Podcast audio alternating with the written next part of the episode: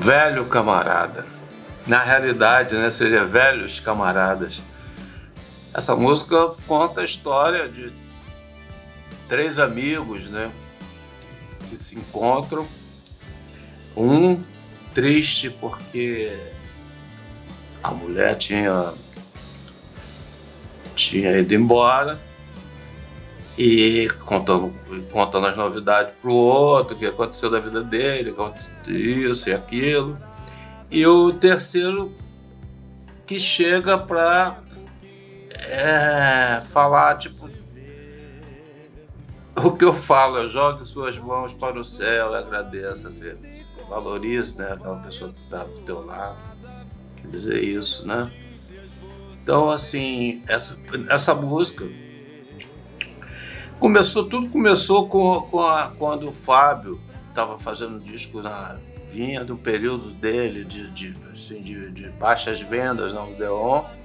A Odeon resolveu dar uma incrementada né, no disco dele e chamou o Tim para gravar uma música. A música era muito boa, chamava-se Até Parece que Foi Sonho. Isso foi em 79, 1979.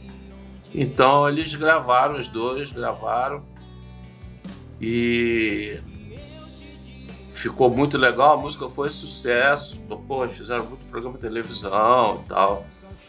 E quando chegou mais na frente, é, para fazer o segundo disco, eles queriam conservar o Tina na, na, na, como convidado do Fábio.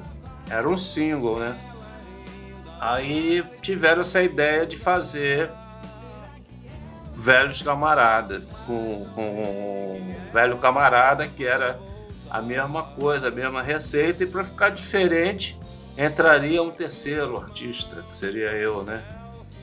E, tipo a cereja do bolo, né? Porque já tinham para não repetir, não ficar aquela fórmula repetida, né? E o, o, o Augusto César fez a, a, a Carneirinho, né, como a gente chamava carinhosamente ele, ele era dos Fivers e era da produção também lá da Odeon, junto com Miguel Plopsky, né? E eles pô, convidaram, é, pagaram cachê até pro Tim, para mim também. E a gente. Eu não estava sabendo de nada, né? O Tim é, passou na minha casa e passou na minha casa. Eu morava em São Conrado. Nessa época eu estava eu tava é, gravando o disco Sabor de Amor, preparando o disco. Tinha feito um show no Teresa Raquel em 80 e depois eu gravei o disco do, do, com as músicas desse show, né? E, pô, pra mim foi uma surpresa porque eu tinha apareceu lá e, pô, deu uma canja. Tem essa, tem essa. Eu não tenho. Eu não tenho é, o vídeo, mas eu tenho o áudio o técnico lá gravou e, me deu de presente. E eu consegui recuperar esse áudio e coloquei no, no, no YouTube, lá no meu canal. Você você acha lá. Colocar Hildo Antimaia lá que você, você acha. E ele foi lá, cantou Azul da Cor do Mar, porra, levou os instrumentos dele todo, congas e bongô. Nessa época a gente era muito colado, né?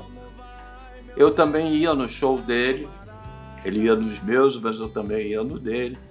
Eu estava morando em São Conrado nessa época, e ele gostava muito de vir à praia, ele tinha vergonha de ir à praia ali na Zona Sul, né? E ele vinha, gostava de vir à praia aqui do Recreio. Aí passava lá em casa, eu morava em São Conrado nessa época, e a gente vinha junto para cá. Até que um dia a gente até alugou uma casa Ele, pô, vamos alugar uma casa aqui, era barata a casa do recreio. Nós alugamos, acho que era 500 reais, 250 para cada um. A casa aqui perto até do lugar onde eu moro hoje. Então tinha um campo de futebol, tinha. Porra, lembrei do Paulo Bagunça, que era um cara que tinha uma banda. Paulo Bagunça e sua tropa maldita. Paulo Bagunça era salva-vida, né? E tinha uma banda meio funk, rock and roll. E, pô, o Paulo jogava pra caramba. Chegava lá, dividia, né? A turma da, do, do, da Vitória Régia. E o Tim jogava de centroavante. O Tim jogava bem. Jogava bem, né? O peso dele, até se ele era até ágil, cara, jogando. Mas o Paulo Bagunça era o melhor de todos. Então a gente botava o Paulo Bagunça no nosso time. A casa, então, é, a casa tinha um campo de futebol, assim, com quatro na linha, do lado da casa, pertencendo a, pertencia à casa, né? Churrasqueira e tal.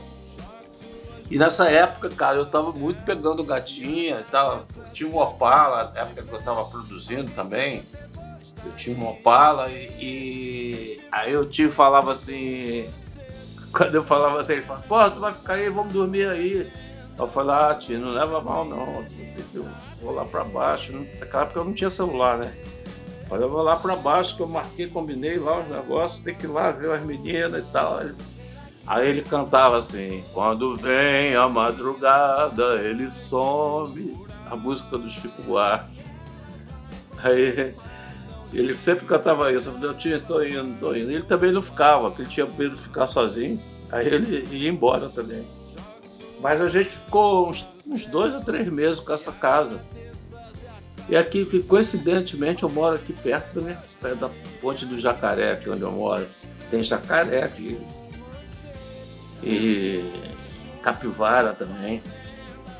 E, porra, aqui é um lugar muito legal ainda, recreio, né? Apesar de ter, porra, não tinha nada nessa época aqui, né?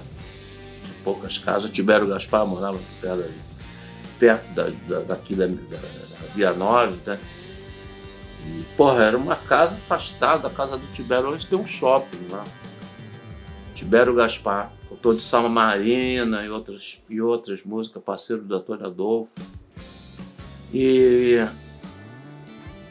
Aí ele, ele, tinha essa mania de passar lá em casa, né? Passava cedo, tinha gostava de acordar cedo. Tinha sempre foi assim, ou era uma coisa ou outra. Ou ele buracava madrugada, ia dormir de manhã, ou ele ia dormir cedo e acordava às 6 horas da manhã. Então, às 7 e meia, 8 horas, ele estava passando lá em casa. Aí, pô, interfonava, né? Porra, vamos pra praia, vamos pra praia, sobe aí. Aí ele subia eu tomava, fazia um café, que não tinha nada aqui no recreio naquela época. Tinha um armazém, para não dizer que não tinha nada, tinha um armazém aqui para comprar alguma coisa assim, mas eu, eu, gosto de tomar meu cafezinho de manhã, tomava meu café e tal. Ele ficava lá me esperando. Aí a gente vinha para praia. Nesse dia, ele passou, trouxe um. falou: vamos, vamos para praia mão no meu carro e tal. Aí eu desci e a gente foi. E chegou na praia, ele falou, pô, eu não tenho uma, a, o, a, a Odeon me chamou para gravar um negócio com o Fábio de novo, sabe? Mas é, só que pô, os caras botaram a sua música lá na rua na chuva na fazenda, mas a música inteira, a segunda parte todinha. Então eu, eu falei que eu não ia gravar, sabe? Eu acho que o certo seria botar você na jogada para você cantar. A música é seu hit tal. Aí você quer ouvir? Eu falei, claro, bota aí. Aí ele botou, no, ele tinha levado um, uns cassetes grandão, tipo aqueles que nego anda nos Estados Unidos, andava assim no ouvido. Cassetão com som bom, grave, bom. Aí ouve aí, aí eu vi, cara, a música ficou, tava maravilhosa. Ele já, ele já tinha colocado voz, entendeu? O Fábio também tinha colocado voz e tava só a minha parte. Aí ficamos lá, eu fiquei ouvindo a música com ele, top. Eu falei, claro, vamos embora, pô. Aí fui. Ele passou em casa, eu, eu mudei de roupa, fomos para o Odeon e já estava com o estúdio marcado lá. Aí eu coloquei voz. Pô, coloquei voz logo na, na, na primeira, segunda, na terceira vez já, já coloquei, porque pô, era só que a minha parte que eu cantava na música, né? Pô, eu conhecia bem a música, foi fácil. Aí, cara, ficou uma gravação muito legal. A gente a gente foi fez muita televisão com essa música. E eu estava lançando o disco quando eu lancei meu disco em foi 80, né, 81, e a música saiu saiu em 81. E aí nós fizemos, pô, fizemos o Fantástico, fizemos Geração 80, fizemos vários programas de televisão. Teve um. É, é, o Ti chamou, não, vocês vão, já fizemos televisão, agora vamos fazer o show. Aí nós fomos com ele para fazer o lançamento ao vivo, eu e o Fábio. E o Fábio foi num carro e eu fui no outro com o Tim. E o carro era um, era um Opala, ele tinha pintado o Opala de cor de abóbora. Aí nós fomos pela Avenida Brasil, tinha saindo da estrada, já, bat, pô, já bateu, das pilastras na garagem. Ele era, ele era bem barbeiro, depois ele melhorou. Aí ainda bebia, né? Aí, cara, chegamos, enfim, chegamos lá em Bangu, a banda toda tava lá, o Fábio tava lá também já. E começamos a, a cantar. Pô, o cassino era no Cassino Bangu. Cara, tava super lotado. Eu acho que devia ter, sei lá, umas 8 mil, 10 mil pessoas. Tava lotado, lá enchia. Tinha o lance da Furacão 2000 também, que fazia lá.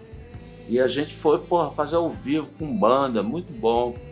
E Cara, só que o time estava devendo, é, é, os caras estavam pegando dinheiro porque ele estava devendo no juiz, ele foi condenado a pagar um monte de gente, coisas que ele, que ele não, não fazia prestação de conta, que, músicos que, que ele tinha grilo de, de, de, de, de ir no tribunal, de essas coisas para poder se defender. E acabava sendo, sendo condenado à revelia, né? E tinha um, um, ele tinha um problema lá, um desses problemas com músico, vários processos. Tinha, acho que tem mais de 100 processos até hoje. Aí o que que o, juiz começou a, a, ir onde o Tio estava tocando, né? Aí a gente, a gente tocando lá no palco, de repente, cara. Porra, não sei como é que ele viu, cara. Que era só aquele monte de cabecinha. De... Aí ele virou para mim e falou assim: Hildo, vem comigo. A gente tava no meio da música. Cara, eu, eu, eu fui com ele, né? Tinha ido com ele, eu falei, pô, eu não vou ficar aqui em Bangu, é longe da Zona Sul, né? Hoje em dia tá até mais perto, mas naquela época era bem longe. Só tinha a Avenida Brasil. Aí, cara, e era mão, mão dupla até, acho. E aí nós fomos com ele, tinha deixado o carro no estacionamento em frente. Então foi a cena, foi muito engraçada, assim, porque ele conseguiu ver o, a, um monte de gente vindo assim no meio da multidão, que era uma, uma, uma até uma senhora, uma juíza, e acompanhada dos policiais e tal, para pegar a bilheteria do show, das coisas que ele estava devendo, e pagar as pessoas que ele estava devendo, o cartão de dinheiro da bilheteria. Né? Cara, eu tinha, vem comigo, vem comigo, vem comigo. Tinha malandro da Tijuca, né, cara? Então, assim, os caras viram, pela, viram pelo lado, assim, esquerdo nosso. Ele foi pela direita, no meio daquela multidão, assim, a gente, a juíza vindo de um lado, lá com a, com a comitiva dela, e a gente andando pela direita, ao lado contrário. E saímos lá na frente, o time passou na bilheteria, pegou o dinheiro, recebeu o dinheiro e fomos. É, o carro estava parado em frente, no estacionamento. Cara, quando ele ligou o carro e saiu, os quatro pneus estavam arriados. Os quatro. Quem disse que o Tim parou? O Tim foi embora.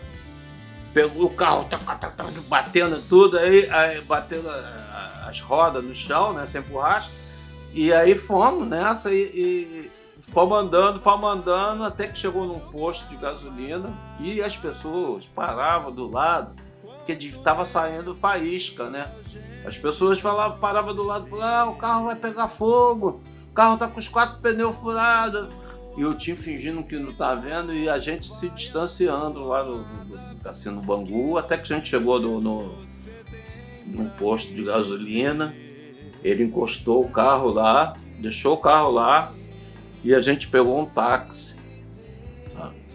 E fomos, viemos para a Zona Sul de, de táxi.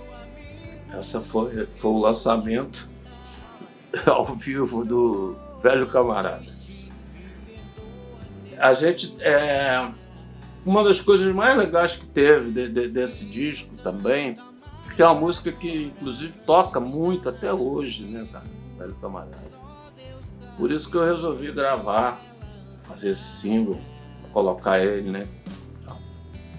Que é uma música, é, uma música que toda vez que eu vou no show, tem sempre alguém que pede para eu tocar essa música. É de lei, tocar Velho Camarada.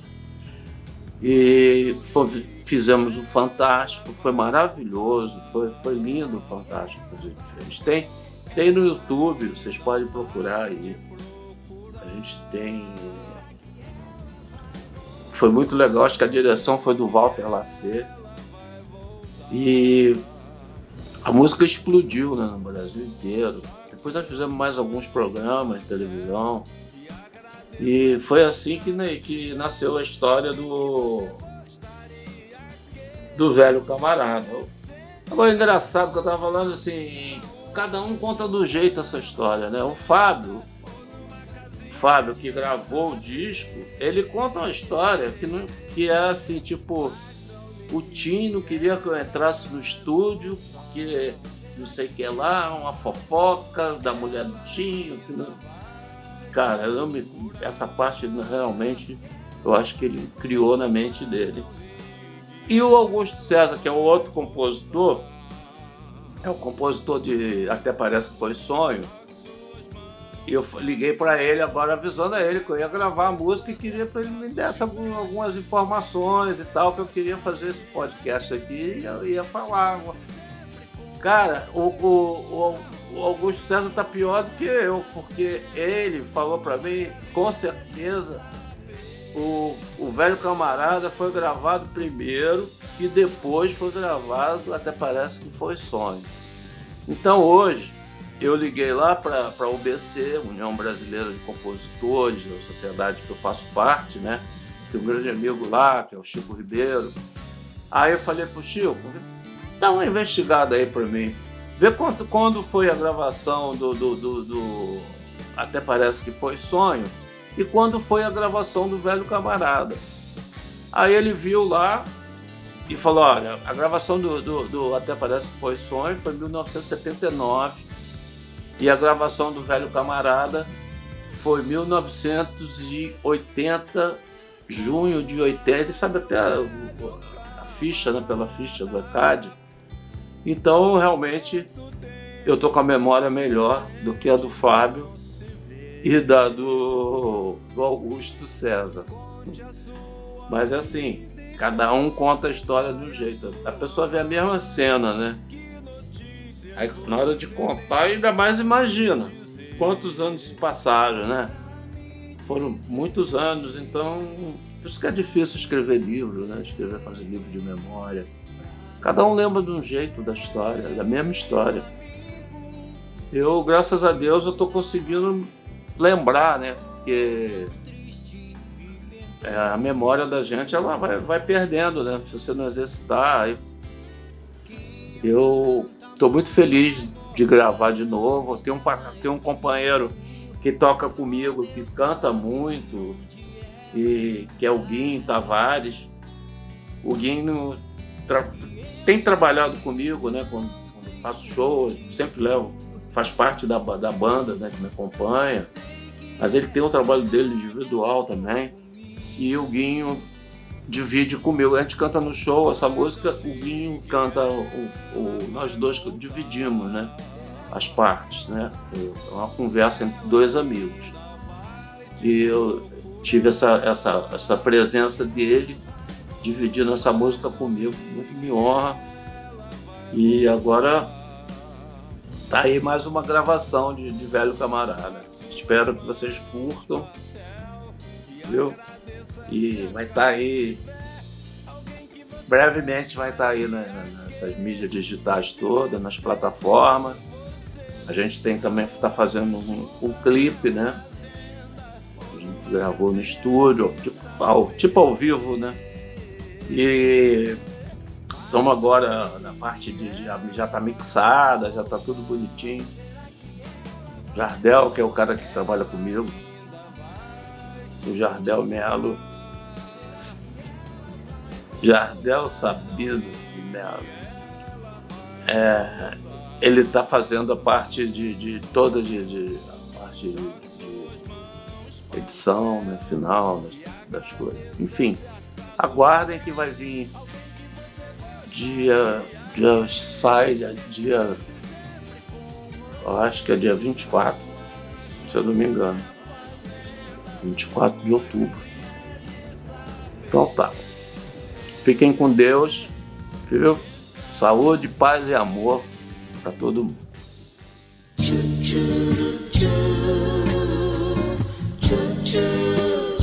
Papo de live.